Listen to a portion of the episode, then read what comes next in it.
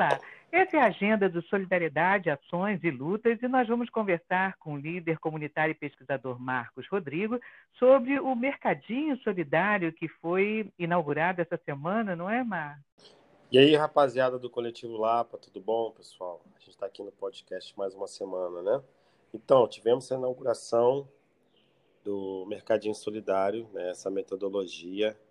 Nós estamos recomeçando o é, novamente o trabalho de segurança alimentar para as famílias, né? O mercadinho funciona assim, ele é o mercado, né?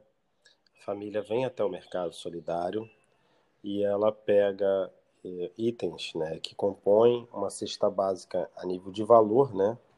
Porque você tem cestas básicas aí com valores de 70, 120 reais, até 120 reais.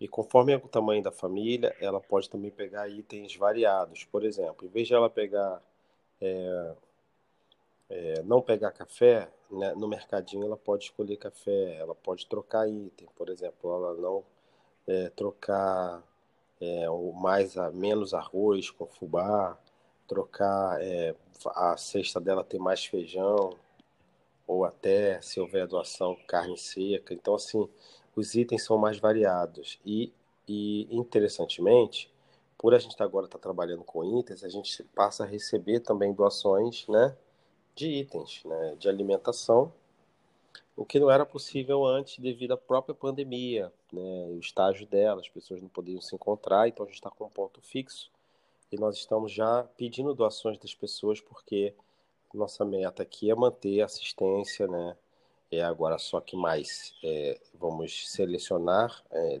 dessa grande quantidade de pessoas que a gente atendeu é, um número X de cada comunidade. Para chegar a um valor, nós vamos começar começando essa, esse mês atendendo 100 famílias e depois ir novamente subindo.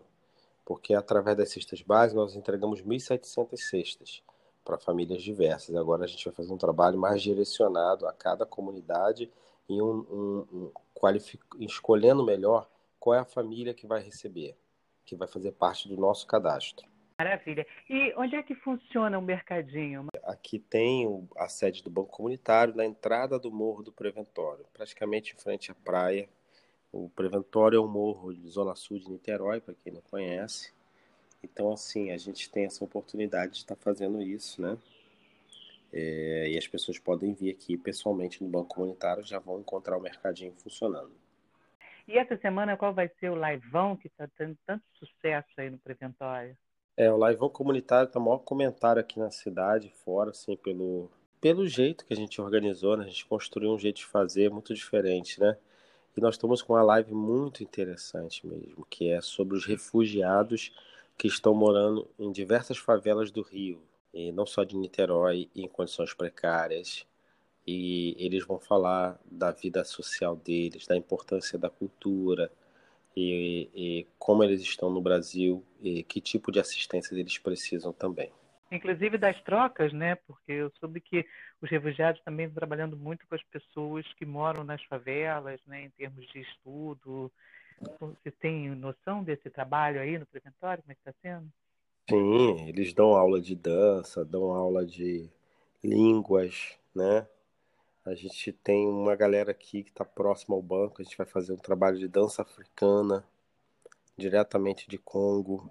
Cara, é uma coisa muito legal, galera. Eu acho que vocês deveriam muito assistir, porque essa é uma parcela da população brasileira, porque eles são brasileiros, estão no Brasil, invisível, né? Então a gente escolheu esse tema, inclusive foi um pedido de um refugiado aqui do Morro do Preventório que queria mostrar né, a sua vida, né? Bom trabalho aí para vocês então, Marcos. Essa foi a agenda.